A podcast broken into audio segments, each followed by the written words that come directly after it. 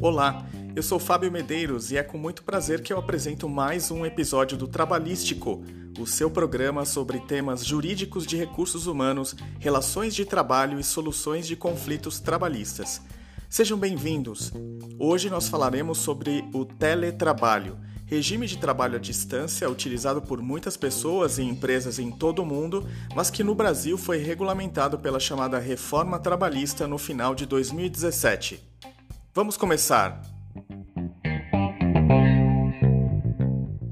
Não é de hoje que empresas e empregados utilizam-se do regime de trabalho chamado teletrabalho, conhecido por muitos como home office, que seria casa-escritório em tradução literal.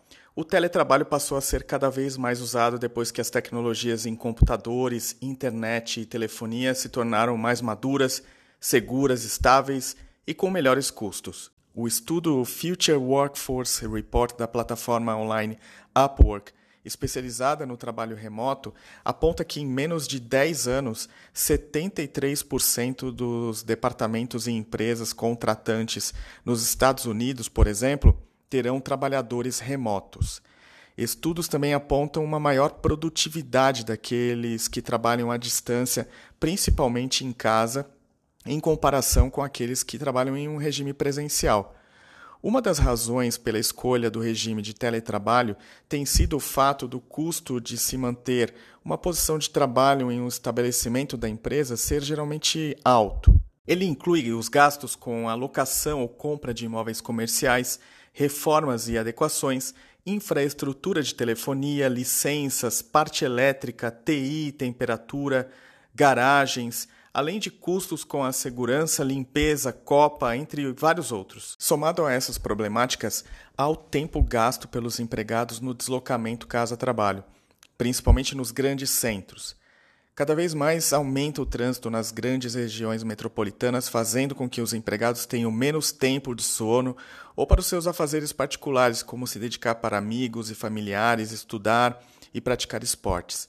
Essa realidade especificamente é ainda mais grave quando o custo de moradia próximo ao estabelecimento do empregador é alto, forçando os empregados a morarem mais distante em busca de economia com os gastos para morar. Há ainda os riscos com acidentes de trabalho, inclusive no deslocamento casa-trabalho, os quais geram afastamentos e, com eles, a necessidade de contratação de substitutos para os afastados e a observância de garantias provisórias de emprego por pelo menos um ano após o retorno dos acidentados ao trabalho, quando eles têm um benefício previdenciário por conta do acidente. Por isso, os dias de hoje, com recursos tecnológicos bons disponíveis para todos, com muito mais gente em busca de qualidade de vida e os esforços para a redução de custos, têm levado muitos empregadores e empregados a elegerem o teletrabalho como a solução desses e muitos outros desafios. O Trabalhístico conversou com um amigo executivo, gestor de importantes equipes em uma grande multinacional, que tem se utilizado muito do regime de teletrabalho em home office para entender um pouco das vantagens e desafios do sistema na prática. Luiz, obrigado por falar com o Trabalhístico. Eu sei que você é um adepto do trabalho em home office e atua como gestor de um importante departamento em uma grande empresa multinacional. Na sua visão, que já utiliza esse regime há algum tempo, quais as principais vantagens dele para você, para sua equipe e, lógico, para sua empresa? São vantagens financeiras, de qualidade de vida, de produtividade? Quais são? O que você tem para nos dizer a respeito disso? Olá, Fábio. É um prazer falar com você. Vamos lá. Para entendermos o propósito do home office, vamos voltar um pouquinho no tempo. Aqui na empresa, o home office ele foi implementado em meados de 2012. E naquela época, a economia brasileira vivia uma forte expectativa de crescimento. Com isso, tínhamos que nos adaptar rapidamente às demandas de mercado, onde víamos um crescimento da companhia e também um crescimento significativo de colaboradores. Então, em um primeiro momento, posso afirmar que o fator que motivou a implementação do home office foi a necessidade de termos um número maior de colaboradores ocupando o mesmo espaço de hoje. Neste momento, também implementamos o que chamamos de Smart Office, um ambiente mais aberto e colaborativo, onde eliminamos salas e aproximamos todos os colaboradores. Foi uma verdadeira revolução aqui dentro. Posso afirmar que esses dois fatores combinados levou a um aumento da produtividade e também da motivação dos nossos colaboradores, pois reduzimos horas perdidas em trânsito, que no meu caso, por exemplo, eu dependo do, de carro para trabalhar e acabo levando de uma hora e meia a duas horas por dia perdidas no trânsito. Essas horas eu posso investir em mais produtividade no trabalho, bem como na minha, na minha atividade, atividades pessoais, por exemplo, pegar meu filho na escola, praticar alguma atividade esportiva, coisas desse tipo. É claro que é importante mencionar que o uso da tecnologia, que evoluiu muito nesses anos, nos proporcionou para fazermos reuniões no, praticamente nos quatro cantos do mundo. Em resumo, o home office nos levou a otimizar custos da empresa, por exemplo, evitar uma mudança de endereço. Hoje o nosso prédio aqui é próprio. E o principal, o aumento da produtividade e a motivação dos nossos colaboradores, colhendo mais resultados com isso. Certo. Mas eu imagino que vocês devam ter também alguns desafios no trabalho em home office. Por exemplo, como que é gerir seu time quando você está em home office ou vice-versa? Alguém do seu time que esteja trabalhando à distância e você na empresa é, fazendo a gestão. Sim, Fábio, você está certo. Os desafios foram grandes no início, pois exigiam muita disciplina dos colaboradores e também o fortalecimento da confiança dentro de cada time. Posso lhe dizer que a gestão da equipe é feita de forma bem estruturada em nossa empresa. Temos uma política com regras claras para que cada colaborador se adapte da melhor forma possível à sua rotina. E também a cultura de ownership é muito forte em nossa companhia, onde cada colaborador deve agir como proprietário, como dono da empresa. E isso, é claro, é um facilitador forte para gerir colaboradores em home office. É claro que é importante mencionar que nem todos os departamentos podemos ter home office, por exemplo, logística, fábricas, linhas de produção. No meu caso, para gerir um colaborador em home office, meu foco é nos resultados que o time produz, ou seja, na entrega e o comprometimento de cada colaborador. Eu mesmo, como você mencionou no início, pratico home office pelo menos uma vez por semana. Mas tem semanas que é claro que eu não consigo devido às reuniões que tenho presencial na companhia. Nada como saber como as coisas funcionam na prática. Muito obrigado, Luiz. É importante lembrar que o teletrabalho não se restringe ao home office ou ao trabalho em casa. Há empregados que preferem locar espaços em coworking próximos às suas residências para trabalharem à distância. Há outros que trabalham de cafés ou outros lugares como universidades e clubes. Além disso, teletrabalho não é o mesmo que trabalho externo para os fins da legislação trabalhista. Enquanto no teletrabalho a prestação de serviços é preponderantemente fora das dependências do empregador, com o uso de tecnologias de informação e comunicação, o trabalho externo é aquele que até pode se utilizar dessas tecnologias, mas ele é preponderantemente realizado fora de locais fixos e é o caso dos vendedores que trabalham nas ruas ou visitando clientes e contatos, por exemplo. Em relação à jornada de trabalho, os dois tipos de regime podem gerar o mesmo efeito jurídico.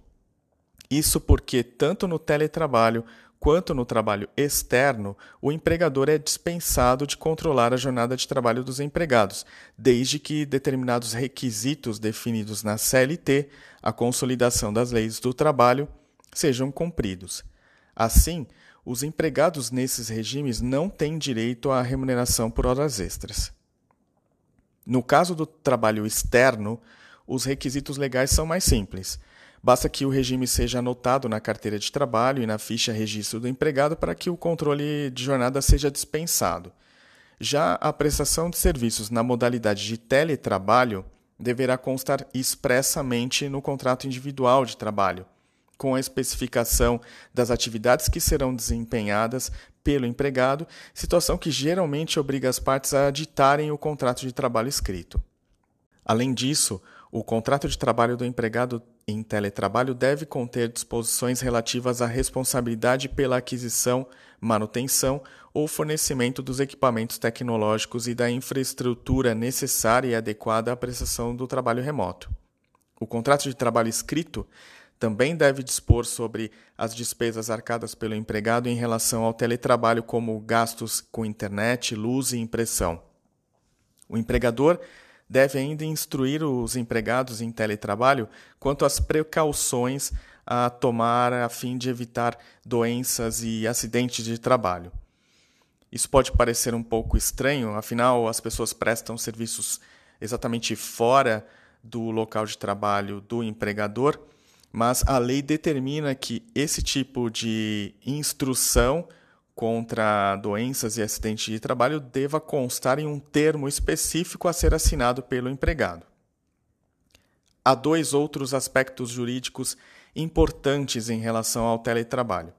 O primeiro é que o comparecimento às dependências do empregador pelo empregado em teletrabalho para realizar atividades específicas não descaracteriza o regime de teletrabalho. Assim, a participação em reuniões ou mesmo para trabalhos específicos no estabelecimento do empregador não muda automaticamente o regime de teletrabalho do empregado para o presencial.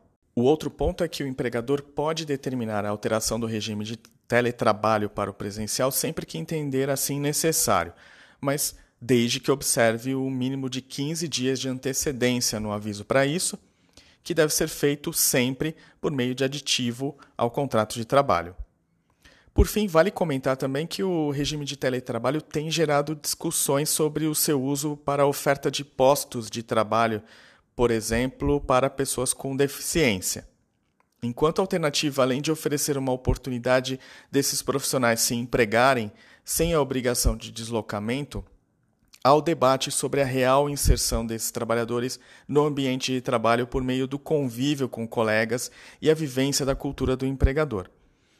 Nós, inclusive, localizamos um precedente judicial contra um banco que oferecia home office para pessoas com deficiência, mas a determinação judicial foi de que as vagas de trabalho fossem oferecidas em uma das agências, justamente para que esse convívio no ambiente de trabalho fosse oferecido.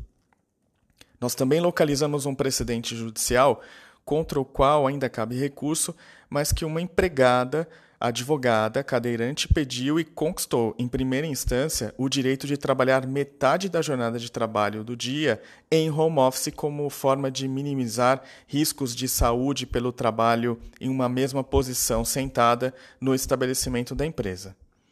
Esses são temas que prometem preocupar bastante os recursos humanos e departamentos jurídicos de empresas nos próximos anos veremos como isso tudo vai evoluir e acompanharemos de perto as novidades para dividir com vocês aqui no Trabalhístico.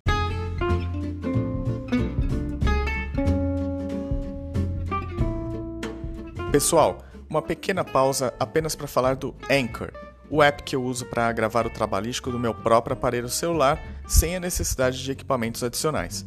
Ele não requer nenhuma habilidade especial e permite a edição, inserção de vinhetas, sons de fundo, áudios de entrevistas, entre outras várias funcionalidades. O Anchor também é ótimo em distribuir os podcasts para muitas plataformas como Spotify, Google, Apple e muitos outros. Você já pensou em ter o seu próprio podcast?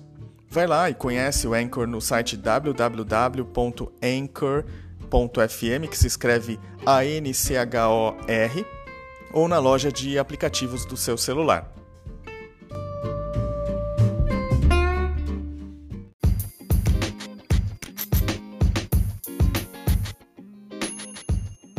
A dica trabalhística de hoje tem tudo a ver com o tema deste episódio. Trata-se da reportagem de Samara Schwingel para o jornal Correio Brasiliense intitulada Com home office em alta, chefes precisam gerir equipes à distância. Segundo ela, quando os empregados não trabalham no mesmo espaço, há complexidades diferentes envolvidas, sendo preciso um cuidado ainda maior para evitar mal-entendidos na comunicação mediada por tecnologia, além da adoção de práticas especiais para garantir o rendimento no trabalho. A matéria aborda ainda as principais vantagens e desvantagens do home office e traz experiências de gestores com o formato eu recomendo a leitura e você encontra o link da matéria na página deste episódio. Na mesma linha, há também a reportagem de Marcelo Silveira no Jornal da Band da TV Bandeirantes intitulada Home Office Empregados são mais motivados e produtivos. Eu também vou deixar o link direto para ela na página deste episódio.